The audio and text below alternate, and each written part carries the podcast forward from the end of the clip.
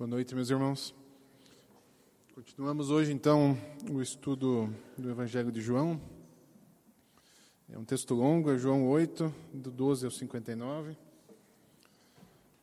Ah, nós não vamos ler todo, mas quase todo. Então, eu trouxe aqui, a gente vai. É, eu vou conduzindo, vocês vão acompanhando, tá?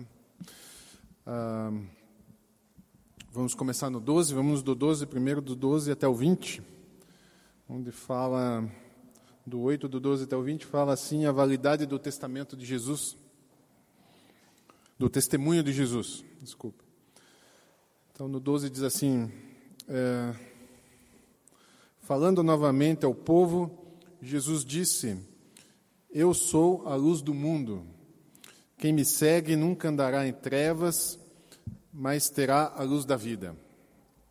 Os fariseus lhe disseram, você está testemunhando a respeito de si próprio.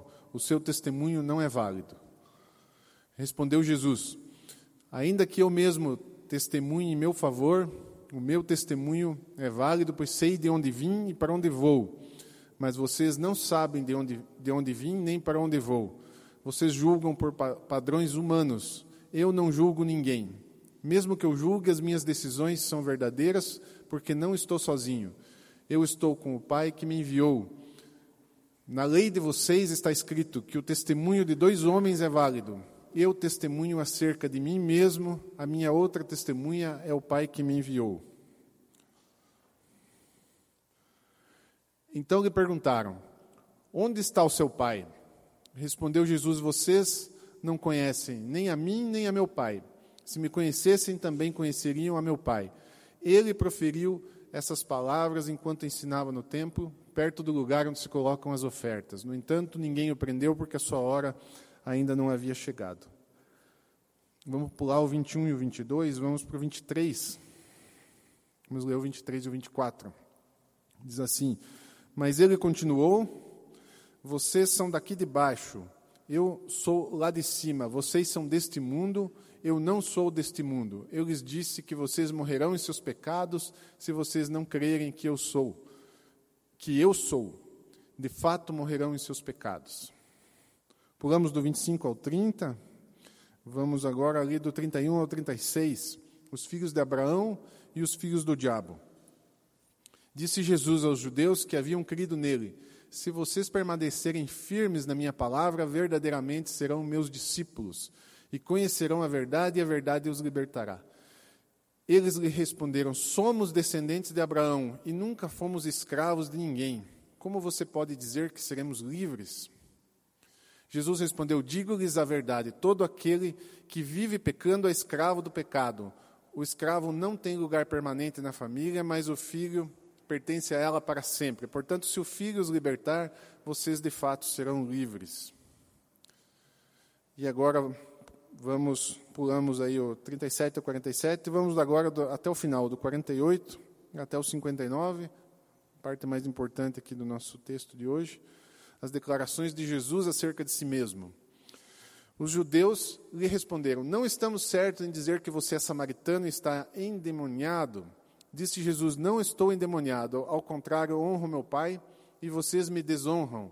Não estão buscando glória para mim, não estou buscando glória para mim mesmo mas há quem a busque e julgue. Asseguro-lhes que se alguém obedecer a minha palavra, jamais verá a morte. Diante disso, os judeus exclamaram: Agora sabemos que você está endemoniado. Abraão morreu, bem como os profetas, mas você disse que se alguém obedecer a sua palavra, nunca experimentará a morte. Você é maior do que o nosso pai. Você é maior do que o nosso pai Abraão? Ele morreu, bem como os profetas. Quem você pensa que é? Respondeu Jesus: se glorifico a mim mesmo, a minha glória nada significa. Meu Pai, que vocês dizem ser o seu Deus, é quem me glorifica. Vocês não o conhecem, mas eu o conheço. Se eu dissesse que não o conheço, seria mentiroso como vocês.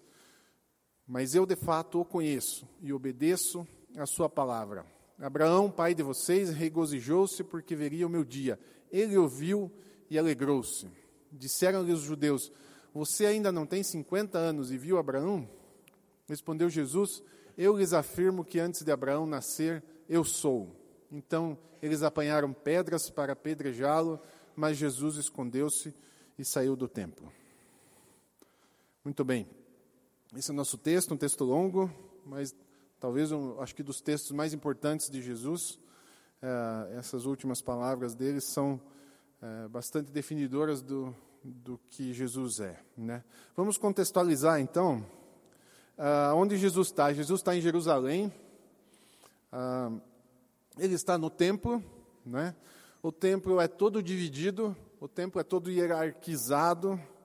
É, existe ali o pátio dos estrangeiros, o pátio das mulheres, o, o, lugar onde somente os sacerdotes ficam, o lugar onde somente o sumo sacerdote é, pode entrar. Então ele é todo hierarquizado de acordo com a escala de importância de pessoas na época. Jesus provavelmente está ali no pátio das mulheres porque diz que ele está do lado do lugar onde se fazem as ofertas. A gente acabou de ler, né?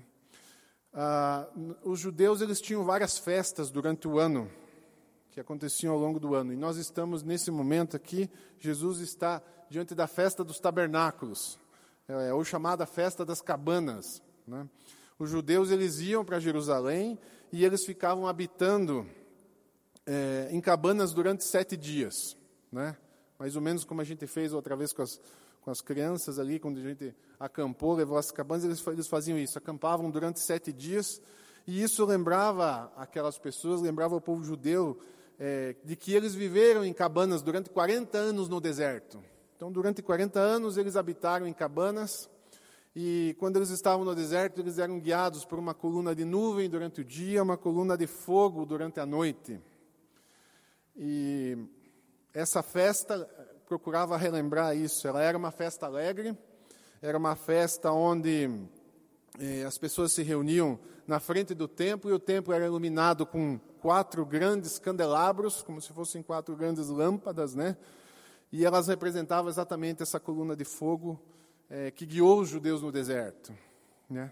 Orquestras tocavam e os homens também ah, dançavam. É nesse ambiente festivo que Jesus começa a dar sentido a, a esse fogo que guiava e iluminava o povo. Ele diz assim: Eu sou a luz do mundo.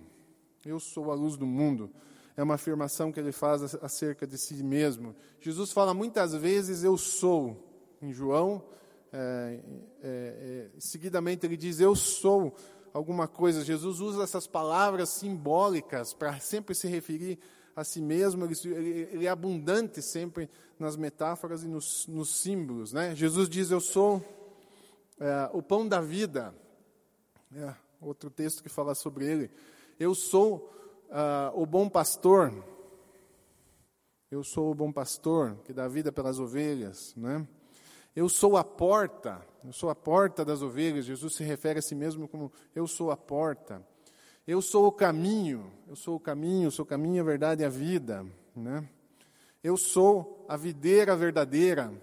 Jesus se refere também a si mesmo como eu sou a videira verdadeira. Eu sou o princípio e o fim, eu sou o alfa e o ômega, né? A primeira e a última letra do alfabeto. Então a conversa com Jesus é sempre uma conversa muito simbólica. Ele não, ele não tem uma conversa abstrata, ela não é filosófica, ela é muito simbólica, ela é cheia de símbolos, as parábolas, as histórias, e é quando ele se refere a si mesmo. Né? E a simbologia é aquilo que o nosso coração entende, nós entendemos símbolos, nosso coração entende símbolos, né? Ele funciona assim. Semana passada a gente recebeu ah, algumas visitas ali na Casa Redentor e uma das pessoas me perguntou assim, é, qual que é o objetivo da Casa Redentor, né? É, o objetivo da Casa Redentor é resolver os problemas dos moradores de rua de Curitiba. E eu disse não, não é. O objetivo da Casa Redentor é ser um símbolo nós somos um símbolo uh, para a sociedade, nós somos um símbolo que diz assim que existem pessoas que se importam com as pessoas mais pobres, com as pessoas mais simples, uh, e elas fazem isso por, por causa de Cristo. Né? Então a casa é um símbolo. E essa pessoa então uh, me disse assim, é, e você sabe o que quer dizer símbolo? Né? Você sabe o que quer dizer a palavra simbólico, símbolo? E eu falei, não, me explique, né? Ela falou, simbólico é uma palavra grega que quer dizer que a junta, sim quer dizer a junta, né? Ela junta e aponta para algum lugar. Então, vem muito de encontro com aquilo que a gente tava, falava de João aqui dos sinais. Lembram dos sinais do livro de João que apontam uh, para Cristo? Então, é exatamente isso. A gente, na Casa Redentor, é um símbolo e é a união do nosso esforço que aponta para Cristo através do amor das pessoas, às pessoas mais pobres. Né? Então é, é, isso. Nós não temos a intenção de resolver o problema da, de todos os moradores de Curitiba, isso é um problema do governo, do Estado, da Prefeitura. Né? Não, não, não, é nosso objetivo, mas nosso objetivo é ser um símbolo. Agora, o que mais me surpreendeu, essa pessoa me falou assim: você sabe o que é o contrário de simbólico? Né? Existe uma palavra que é o oposto de simbólico. Né? ah, é diabólico. Né? Então, diabólico é o oposto de simbólico. Assim como o simbólico ajunta para a gente é, ir para algum lugar, o diabólico separa. Né? Ele aponta em diversos lugares, ele aponta para tudo que é canto. É, não é à toa que é chamar, o diabo é chamado o pai da mentira. Né? porque aponta para todos os lugares e, você, e, confunde as pessoas. Então, lugar onde existe confusão e aponta para todos os outros lugares, não aponta para Cristo, é diabólico. Né? Jesus chama aqui os judeus de diabo, filhos do diabo. Então, ele, quando ele usa esses dois termos aqui, nós estamos vendo o simbólico e o diabólico. Semana passada também nós tivemos aqui, uh, o nosso culto foi bastante simbólico, né? Nós temos o nosso principal símbolo, é o da cruz, né? Tá lá, tá lá a cruz. E nós protestantes, evangélicos, nós perdemos muito do simbólico, né? Nossas igrejas em geral são de paredes vazias. A, a nossa já não é mais tanto, né? Mas ah, já temos as flores, né? Temos as árvores, temos agora uma cruz. Então, somos agora já estamos nos tornando mais simbólicos. Né? Ah, mas o ano passado também, eu, eu, eu, quando eu tive lá na Casa Santo André, uma casa de retiros ali em Campo Largo, que a gente usa seguidamente, é, as irmãs lá fazem uns quadros, né? E eu comprei um quadro da parábola do bom samaritano, um quadro muito bonito, né? Feito pelas irmãs, e presentei um amigo, que é pastor. E ele olhou o quadro, olhou assim, fez uma cara feia. Eu achei que ele ia devolver, né? Ele vai devolver o presente. Mas ele não devolveu, né? Guardou e não sei se jogou fora o que fez. Acho que foi por educação. Mas eu nunca imaginei que um quadro do Bom Samaritano, nem santo tinha, né? O quadro do Bom Samaritano pudesse ser ofensivo. E isso fala um pouco é, da nossa cultura é, protestante, que a gente confunde o simbólico com a adoração de imagens, e não é a mesma coisa. Né? A gente acha que tudo que, tudo que é símbolo é adoração de imagens, não é. Né? Nós não adoramos a cruz, mas ela está ali, porque ela é um símbolo, ela representa algo mais. E Jesus é todo simbólico. Eu acho estranho porque Jesus é tudo é símbolo para ele, né? É todas essas comparações que eu falei, todos esses exemplos, Jesus é simbólico e ele está no meio daquela festa, no meio da, do tempo, né? Os judeus ah, falando sobre os judeus relembrando a luz e para os judeus eles cantavam esse mesmo salmo que nós cantamos aqui, o Salmo 27. Eles cantavam isso, né? Ah, então, luz é sempre Deus em ação, luz é, é, é salvação, desde o início, desde a criação, desde o do faça-se a luz lá de Gênesis, o, o Fiat Lux, né, faça-se a luz. Tudo que relacionado à luz é ação de Deus e é salvação. Ele dá sentido ao símbolo e ele diz então: Eu sou a luz do mundo. Você já deve ter ouvido também Jesus falar, ah, Jesus não, mas você deve ter ouvido várias pessoas falar que Jesus era uma pessoa iluminada. Já ouviram isso? Muitas vezes a gente diz, ah, Jesus era o mestre, uma pessoa iluminada. É mentira, não é verdade, né? Ele nunca disse que ele era uma pessoa iluminada, ele disse, eu sou a própria luz. Não sou iluminado, não é alguém que me ilumina, eu sou a própria luz.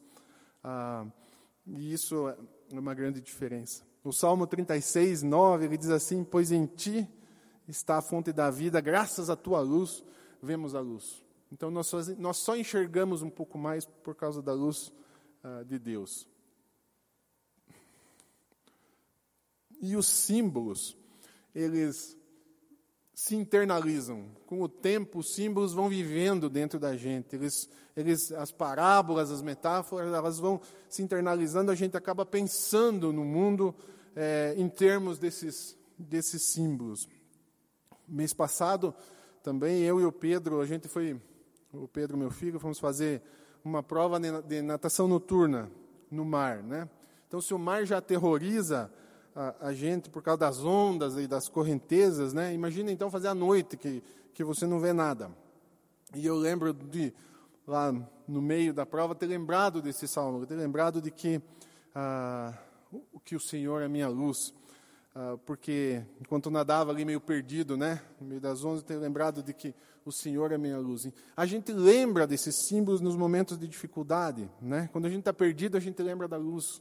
Ah, quando a gente está quando a gente está na escuridão, a gente lembra da luz. Quando a gente está perdido, a gente lembra que Ele é o caminho.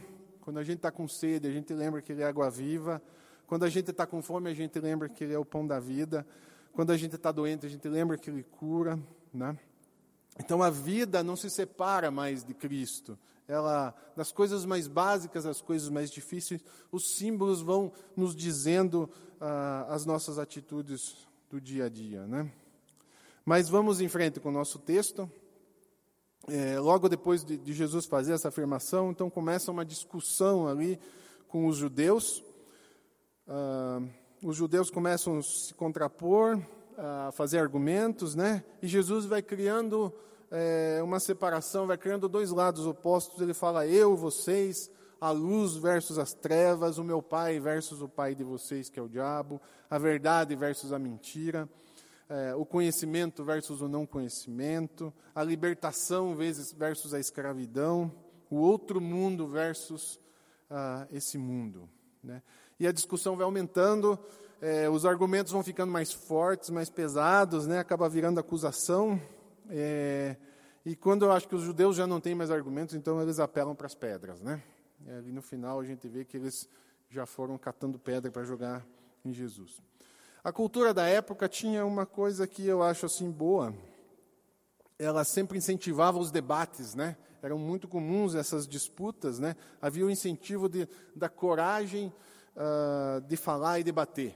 Então os, os rabis debatiam, as pessoas debatiam. Havia essa, essa, é, essa, esse, esse incentivo por, por falar, por perguntar, por questionar. Né? Os judeus fazem suas perguntas, demonstram a sua insatisfação com Jesus, dizem quando não entendem, né? é, enfrentam ele abertamente e também ouvem de Jesus coisas que eles não gostariam de ouvir, né? principalmente ouvir que é filho do diabo. Então eles ouvem essas coisas. Ah, talvez uma aplicação aqui para nós, a nossa cultura brasileira, ao contrário disso, né? nossa cultura brasileira, ela evita os assuntos difíceis, ela evita abordar as questões mais complicadas, né? E nós, às vezes, somos mais brasileiros do que somos cristãos. É, a gente tem dificuldade, e a gente tem dificuldade na igreja para tratar os assuntos difíceis, né? Isso é uma dificuldade nossa, é uma característica nossa. A gente tem dificuldade de falar abertamente e diretamente dos nossos dos nossas questões mais complicadas. E isso se reveste muitas vezes numa falsa é, espiritualidade, né? Então a gente vê às vezes o sujeito quer falar mal do outro, ele fala assim, sabe, eu estou preocupado com o fulano de tal ali, está acontecendo uma coisa assim e tal, né? Vamos, vamos orar por ele, né? Então, ah, eu penso, né, que se a gente está preocupado com uma pessoa, a gente deve ir falar com a pessoa, né? Deve falar com o fulano. Ah, a gente não deve falar com mais ninguém sobre sobre isso. Né? A gente tem, às vezes, revestido nossas críticas, insatisfações, através dessa, dessa, dessa suposta espiritualidade, e a gente não trata com, com o outro. Né? Eu tenho encontrado gente que vem falar de coisas de 5, 10, 20 anos atrás. Né? Semana passada encontrei uma pessoa, ah, poxa, aconteceu tal coisa há 25 anos atrás. É, isso quer dizer que aquela pessoa guardou aquele negócio 20 anos. Né? Pense nisso. Virou doença já, né? Virou doença, virou mágoa, é, já matou todo, todo tipo de relacionamento que tinha, não é mais possível conviver, né? Então, é, eu penso que nós temos essa dificuldade como brasileiros de tratadas dessas questões mais complexas, seja no relacionamento pessoal, seja no relacionamento é, de igreja, isso nos separa. Né? Ah, é melhor a gente ser mais, mais firme, mais direto, né?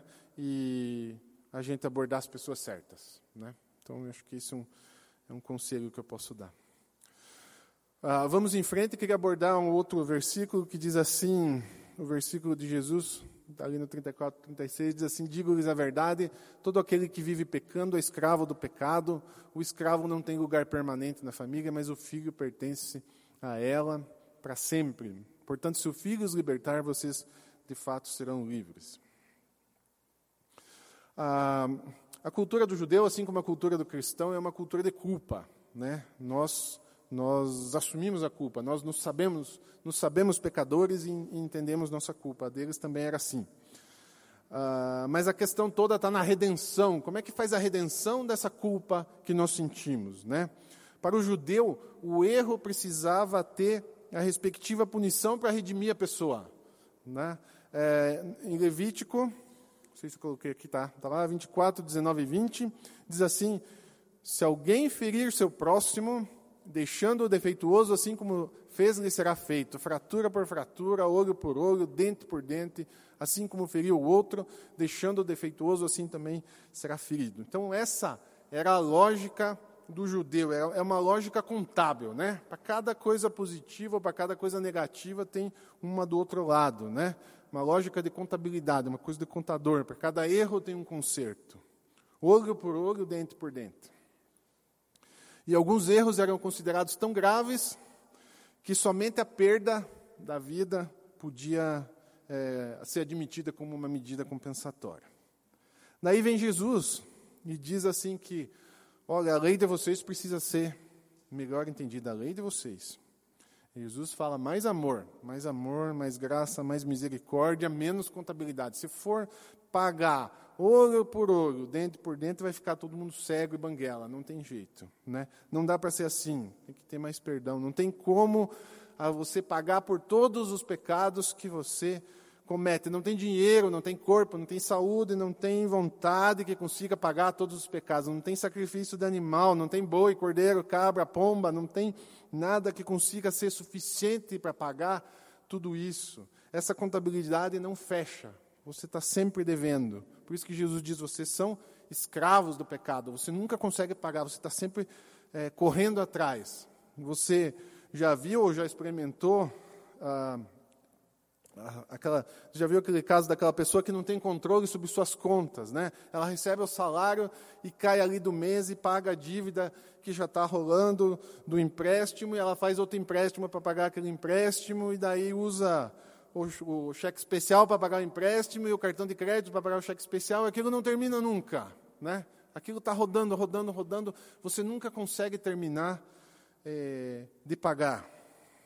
Cada vez está mais endividado. É isso que acontece ah, quando você tenta é, resolver o seu pecado sozinho. E só tem uma solução. Né? Qual que é a solução?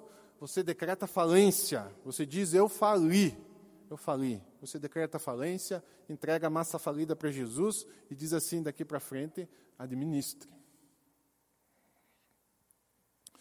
Tem uma história muito interessante que eu ouvi de um, de um pastor indiano, do Benjamin. Ele conta que na Índia tinha um, um jovem promissor, muito bom, que abriu sua própria empresa, desenvolveu um software que fez sucesso. É, e ele foi tão bem que ele atraiu a atenção do Bill Gates. Bill Gates deve se tornar o primeiro homem trilionário do mundo. Né? Ele já é o mais rico, mas ele é bilionário. Ele vai se tornar trilionário. Ah, então o Bill Gates chamou e disse assim: Olha, você está indo muito bem, eu é, quero saber né, como é, quem que trabalha na sua empresa aí, quantas pessoas tem, eu estou interessado em comprar. E ele disse assim: Ó, oh, só tem eu. Eu sou presidente, vice-presidente, sou diretor, secretário, tesoureiro. Ou seja, ele fazia tudo. E daí o Bill Gates fez uma oferta muito boa pela empresa e disse assim: Olha, se você aceitar, você vai ser meu sócio. Só que eu vou ser o presidente e você vai ser o vice-presidente. E o rapaz ficou de pensar, pensou um tempo, voltou e disse assim: Ó, eu não vou aceitar. Não vou aceitar. Mas por quê? Você vai ser sócio do cara mais rico do mundo, né? Você não quer ser sócio do cara mais rico do mundo? Ele disse: Mas o problema é que eu vou deixar de ser presidente, vice-presidente, tesoureiro, secretário, diretor. Então é isso que acontece na nossa vida, né? Na vida das pessoas que não querem deixar Jesus administrar, né? Você está se tornando sócio de Deus, né? Mas você não quer deixar a sua vida na mão dele. Então você quer continuar a ser presidente, vice-presidente, diretor, secretário, tesoureiro da sua vida. E é por isso que você ah, muitas vezes não aceita. Outro versículo que me chama a atenção muito é quando Jesus, Jesus diz assim: Na lei de vocês está escrito. E é interessante porque o fariseu transformou a lei. O fariseu era uma dessas, dessas pessoas, os fariseus eram um dos grupos que ele estava discutindo ali. O fariseu tinha 248 mandamentos, 365 proibições, 1520 emendas. Né? Não era uma lei, era, era um código inteiro. Né? Viver era uma questão jurídica, né? Não é. Viver é uma questão jurídica. Você precisava de um contador para somar e, e, diminuir os seus pecados, precisava de um advogado para interpretar é, tanta coisa, né? E uma das frases preferidas de Jesus, e ele fala várias vezes, é: Está escrito, mas eu digo. E nós temos aqui uma reinterpretação de tudo que foi dito, uma reinterpretação da lei. A lei é colocada em xeque e ela fica secundária. Em Mateus está assim: Vocês ouviram o que foi dito, olho por olho, dente por dente. Nós acabamos de ler essa passagem lá de Levítico, né? Mas eu lhes digo: não resistam ao perverso. Se alguém o ferir na face direita, ofereça-lhe também a outra. E se alguém quiser processá-lo e tirar-lhe a túnica, deixe que leve também a capa. Se alguém o forçar a caminhar com ele uma milha, vá com ele duas dê a quem lhe pede e não volte as costas àquele que deseja pedir-lhe algo emprestado. Vocês ouviram o que foi dito: ame o seu próximo e odeie o seu inimigo, mas eu lhes digo: amem os seus inimigos, façam o bem aos que os odeiam, abençoem os que os amaldiçoam, orem por aqueles que o maltratam. Esse sermão, ele era ofensivo aos judeus e ofensivo aos fariseus ali também. É, eles eram chamados a alguém, a algo além da lei. Né? Eles eram chamados ao amor, aquilo que Paulo um dia ia dizer que contra o amor não há lei. Então esse era o desafio que Jesus estava fazendo naquela época. Essa foi sua grande, uma das suas grandes revoluções. Ah, mas, mas havia nessa mesma lei que eu estou falando havia um mandamento Havia um mandamento que está em Levíticos 24, 16, diz assim: Aquele que blasfemar o nome do Senhor será morto, toda a congregação o apedrejará. Está em Levítico 24, 16. Ou seja, a blasfêmia do nome de Deus era punida com apedrejamento. Por isso que vocês vão entender por que eles pegaram nas pedras ali para jogar em Jesus. Ah, e por conta disso, nem mesmo o nome de Deus, Javé, Jeová era pronunciado corretamente. Até hoje não se sabe como é que era pronunciado esse nome, porque eles tiravam uma, uma, uma letra da, do nome para evitar pronunciar o nome de Deus e blasfemar o nome de Deus. Mas Javé quer dizer eu sou. É, vem lá da época lá de Moisés, nós já vimos esse texto várias vezes. Javé quer dizer eu sou, eu sou quem sou. É esse é o nome de Deus. E é esse o nome que Jesus usa para descrever a si mesmo. Eu lhes afirmo que antes de Abraão nascer, eu sou. Então, entendam por que, que eles pegaram nas pedras, né? Jesus está usando esse nome que era usado ah, com todo cuidado, com todo medo, né? Que quase não pronunciava, e Jesus diz assim: Eu sou. Eu sou Deus. Ele toma o nome para ele, ele toma o nome para si mesmo. Ele está dizendo: Eu sou o próprio Deus. E essa é a afirmação mais forte que Jesus poderia fazer sobre si mesmo. Né? E isso é chocante na época, é chocante, é difícil de entender. Naquela época, naquela época tinha-se dois conceitos de Deus.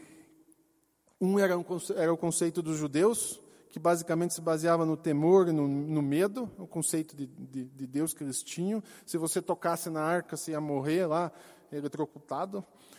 É, se você entrasse no templo, é, no Santo dos Santos, você podia morrer também. O sumo sacerdote entrava lá amarrado numa cordinha, se acontecesse alguma coisa, eles puxavam ele de volta. Ah, todo encontro com Deus, você ou saía chamuscado ou manco, que nem como, como aconteceu com Jacó. E do lado dos romanos e dos gregos, eles tinham também um conceito de Deus, que era um conceito grego, que os deuses não demonstravam nenhuma emoção.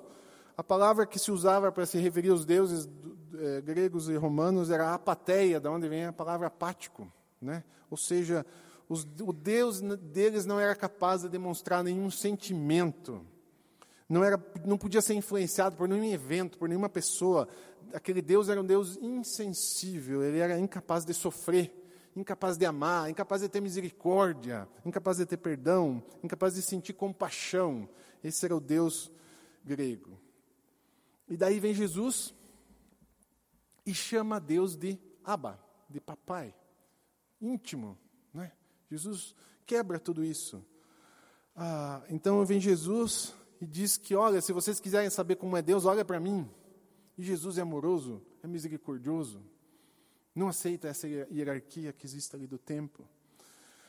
Trata estrangeiros, trata as mulheres, cura, né? E continua sendo um choque, e é um choque, é um choque. A, a, proposta de Jesus é um choque. E ela continua, é um choque é um escândalo, é um escândalo para o judeu, e ela continua sendo hoje, continua sendo hoje o mesmo escândalo e o mesmo choque. Hoje, na nossa cultura aqui, a gente tem um conceito de Deus que eu chamei aqui o Deus da Xuxa. Né? Ah, não tenho nada contra a Xuxa, né? mas os, os artistas, eles é, não se contentam em ser apenas artistas, eles gostam de dar suas opiniões sobre religião e política, especialmente. Então, essa pessoa, a Xuxa, ela diz assim, chama Deus de o cara lá de cima, né? que é um conceito bem popular de Deus hoje. O cara lá de cima quer dizer alguém que não tem nome, se tivesse nome, não era o cara, né? Ah, é alguém que não é íntimo, ele está ele tá longe, ele está lá em cima. E o pior é quando eu ouço assim: o cara lá de cima está torcendo por você. Né? Então, é um Deus de torcida animada. Você joga e ele torce para você. Ele torce para que dê tudo certo. Então, esse é o mesmo tipo de ah, de conceito que a gente tem quando a gente transforma a Bíblia, eu já ouvi outras vezes, no manual do proprietário. Né? Agora, talvez olhando um pouquinho mais para nós. Outro dia eu vi assim, o manual da máquina de lavar roupa. Um cristão falou, ah, a Bíblia é o manual da máquina de lavar roupa, como se nós fôssemos máquinas. Né? E quando a gente precisa de conserto, a gente vai lá e vê no manual como é que se faz. Então, Cristo não é conhecido dessas pessoas, né, que o chamam do o cara lá de cima. Isso é uma visão infantil e uma visão boba de Deus, né? É, e eu gostaria de citar aqui dois povos, um exemplo de dois povos que não entenderam Cristo, que não quiseram entender Cristo, que é os judeus e os japoneses, né? Dois povos que não quiseram entender Cristo, porque no momento crítico de encruzilhada e a gente a gente é desafiado é, nesses momentos críticos da fé, quando a gente enfrenta a morte, a doença e a desgraça, a gente é desafiado no conceito mais profundo de Deus. Ah, e, é, e, é, e, é, nesse momento que a gente se posiciona a favor ou contra. Ou, ou, ou encontramos o verdadeiro Cristo ou desistimos do Cristo infantil, fantasioso que está na nossa cabeça. Então, o primeiro que eu queria citar é o caso dos judeus. Os judeus é um dos povos mais perseguidos do mundo, vocês sabem disso, né? Da história toda. E durante o século passado, século XX, especialmente na Segunda Guerra Mundial, o povo judeu passou por uma tremenda aprovação nos campos de concentração. Né? Ali aconteceram os maiores crimes, milhões de judeus foram assassinados, e Auschwitz foi especialmente o, o, o lugar mais cruel. De, de, Auschwitz e de todos os judeus, esse que eu coloquei aqui, Elie Wiesel, ele foi prêmio Nobel da Paz, ele foi o mais famoso é, sobrevivente dos campos de concentração. Né? Ah, e ele relata, é, ele era menino, ele tinha 14 ou 15 anos, ele relata uma história no seu livro, depois eu vou ler um pedacinho aqui, em que no dia em que dois judeus estavam sendo enforcados eh, diante de todos, né? Então eles colocaram lá dois judeus sendo enforcados diante de todos, e quando aqueles dois judeus estavam sendo enforcados, se debatendo ali, alguém começou gritar atrás assim: Onde está Deus? Um dos companheiros dele diz assim: Onde está Deus? Onde está Deus que não se manifesta nesse momento? Ah, e Elie Wiesel ouviu, ele, ele, relata no livro, ele ouviu e ele, ele ouviu o que Cristo lhe disse. Ele disse assim: Eu estou ali, eu estou ali na forca, eu estou ali pendurado, ah, sendo enforcado. Essa era a melhor compreensão que ele podia ter do Evangelho. Mas ele não aceitou. Ele, ele escreveu no seu livro assim: Olha, nunca me esquecerei daquela noite. Nunca me esquecerei dos rostos das crianças, eram duas crianças que estavam sendo enforcadas, né? Nunca é, me esquecerei daquelas chamas que consumiram minha fé para sempre, né? Ele diz assim: Nunca me esquecerei daqueles momentos que assassinaram meu Deus e minha alma e meus sonhos, que se tornaram deserto. Nunca me esquecerei daquilo, mesmo que eu seja condenado a viver tanto tempo quanto o próprio Deus. Nunca. E ele diz assim: Deus morreu é, o Deus de amor, da doçura, do consolo, o Deus de Abraão, de Isaac e de Jacó, se acabou para sempre. Ah, para ele, Deus morreu. Eles saíram dali, os rabis, os, os mestres e os líderes do povo se reuniram, ah, fizeram uma espécie de uma corte, julgaram Deus e condenaram Deus por crimes contra a humanidade. Ah, eles não compreenderam Cristo. Né? Cristo não foi encontrado, apesar de ter falado e é difícil entender porque não compreenderam. Né? O segundo povo, que eu queria citar aqui, povo japonês, está em cartaz o filme O Silêncio. Esse dia compartilhei ali no grupo dos homens, está no cinema. Se vocês quiserem assistir, talvez alguns sites da internet, vivendo, eu não sei, não sei muito bem. Mas o filme O Silêncio é um filme do Martin Scorsese. Ele foi baseado no livro O Silêncio, de um japonês chamado Shusaku Endo, um japonês cristão. Ele já faleceu, mas ele se converteu por conta da sua mãe, que era cristã, e ele dedicou sua vida toda a pesquisar os primeiros cristãos, os primeiros missionários que chegaram no Japão. É, os primeiros missionários que chegaram lá foram perseguidos, né, de todo tipo, de, de forma bárbara, né, eles foram assassinados, decapitados, é, pendurados em cruzes, sofriam torturas em que demoravam dias para morrer. Mas o mais marcante é, de tudo é que eles eram obrigados a pisar sobre a imagem ah, da cruz de Cristo, que é ali você está vendo ali o pé dele. E eles faziam da seguinte forma: eles pegavam toda a congregação de japoneses e pegavam um missionário e diziam assim: se você não pisar em cima do, da cruz de Cristo e não negar o Cristo, ah, nós vamos matar todo mundo né? Vamos matar toda a congregação. E isso talvez fosse o mais difícil interiormente de fazer, que era botar o pé ali em cima do Jesus, do nosso Salvador, de quem aqueles missionários dedicavam sua vida e com certeza amavam muito. Então era um dilema, mas eles faziam por amor, porque eles não queriam que o, o restante da igreja fosse assassinada. E um dos missionários ouviu, ouviu, ouviu de Cristo ele ouviu Cristo falar com ele e disse assim: pise, ah, pode pisar, está escrito ali. Eu, melhor que ninguém, conheço a dor em seu pé, foi para ser pisado pelos homens que eu nasci, foi para partilhar a dor dos homens que eu carreguei a cruz. Ah, e os missionários pisavam, né? Então eles eram considerados apóstatas da igreja, mas eles faziam isso por amor e misericórdia dos seus irmãos. E para os japoneses, a honra é o sentimento mais importante que eles cultivam. Eles ainda no Japão se suicidam por causa da honra, ainda, né? E eles nunca conseguiram entender uh, o Cristo na cruz. O Cristo na cruz não é um Cristo de honra, ele é um Cristo de desonra, ele não é um monumento à honra, é o contrário, é um monumento à graça, à misericórdia uh, e amor de Deus.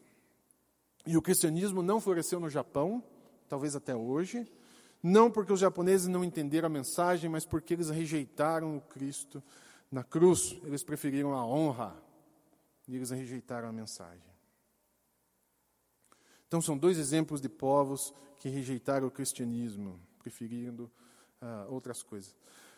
Semana passada, nós aqui, nós pegamos em pregos, né, os que estiveram aqui, pegamos em martelos e pregamos naquela cruz ali nossos pecados, nossas dúvidas, nossos temores. É um ato simbólico, mas não é só simbólico, ele é um ato verdadeiro. Né? A mão, a sua mão que, que pregou ali, a sua mão que carregou o martelo, que bateu ali o martelo, ela de fato penetrou na carne de Cristo. Né? Ela penetrou, ela moeu os ossos de Cristo. O sangue que Cristo derramou é real, ele é verdadeiro, ainda que a gente faça como simbologia, é verdade. É verdade, não é algo, não é, um, não é uma história, é verdadeiro. Né? Então, quando nós pregamos, nós, nós devíamos ouvir o Cristo dizer que eu estou aqui, eu estou aqui, é minha mão que está aqui, sou eu que recebo esses pregos, sou eu que recebo o teu pecado, e eu faço isso por amor. É isso que ele nos disse. Então, terminando, meus irmãos, ah, às vezes a gente, no meio da confusão, a gente se pergunta é, onde está Deus no meio da confusão da nossa vida? Onde está Deus no meio da doença? Onde está Deus no meio da crise? Né? E ele responde: Eu estou aqui. Né? Eu vim para curar, eu vim para salvar. Olhe para mim, ele diz: olhe para mim e veja Deus. Né? Não sou distante, eu não estou torcendo por você, eu não estou lá em cima. Né? Não, tô, não, sou, não sou um Deus de torcida, não deixei um manual para você. Eu estou aqui, eu estou no meio, né? eu estou com você e eu estou sofrendo por você. Eu estou sofrendo junto. E, vezes, e, muitas vezes ele está sofrendo no nosso lugar. Ah, então Jesus veio para dizer isso, que Deus é um Deus de amor, que Ele é relacional, que Ele se relaciona com a gente. Ele está participando. Nós não estamos sozinhos. Você não está passando dificuldade é, sozinho, você não está passando necessidade sozinho, Ele está passando junto.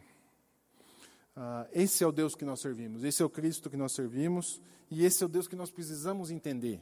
Porque se nós não entendermos isso, nós seremos como os japoneses, como os judeus, que no momento da crise você abandona. Você abandona porque não tem resposta, não tem resposta à dor, não tem resposta à confusão. E você abandona o Deus porque ele era um Deus de fantasia. Ele é um Deus que você tinha ideias diferentes. Você não entende que o Cristo está ali sofrendo com você.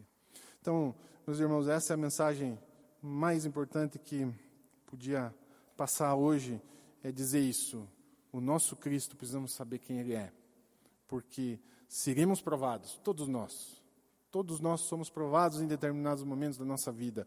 E nós somos provados muito na doença, ah, na dor, no sofrimento, e a maior provação é a morte.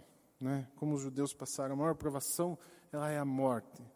Ah, esse é o momento em que nós aprofundamos e, e fortalecemos nossa fé. Ou então abandonamos e vamos embora porque aquilo que a gente cria não era bem isso que você estava esperando. Você estava esperando um Deus que te desse tudo, um Deus fantasioso, infantil, como se vê talvez na maior parte das igrejas, né? Então eu lhe desafio: encontre o verdadeiro Cristo, não suas fantasias, seus projetos, suas projeções. Encontre o verdadeiro Cristo, porque esse é o Cristo da salvação. Esse é o verdadeiro, é esse que está junto de nós. Não existe isso nem no budismo, nem, nem nos muçulmanos, nem em qualquer outra religião. Você não vai encontrar Cristo. Cristo ele é único. Né? Não existe isso em lugar algum. Ah, esse é o, é o desafio para que seja um Cristo vivo e presente nas nossas vidas.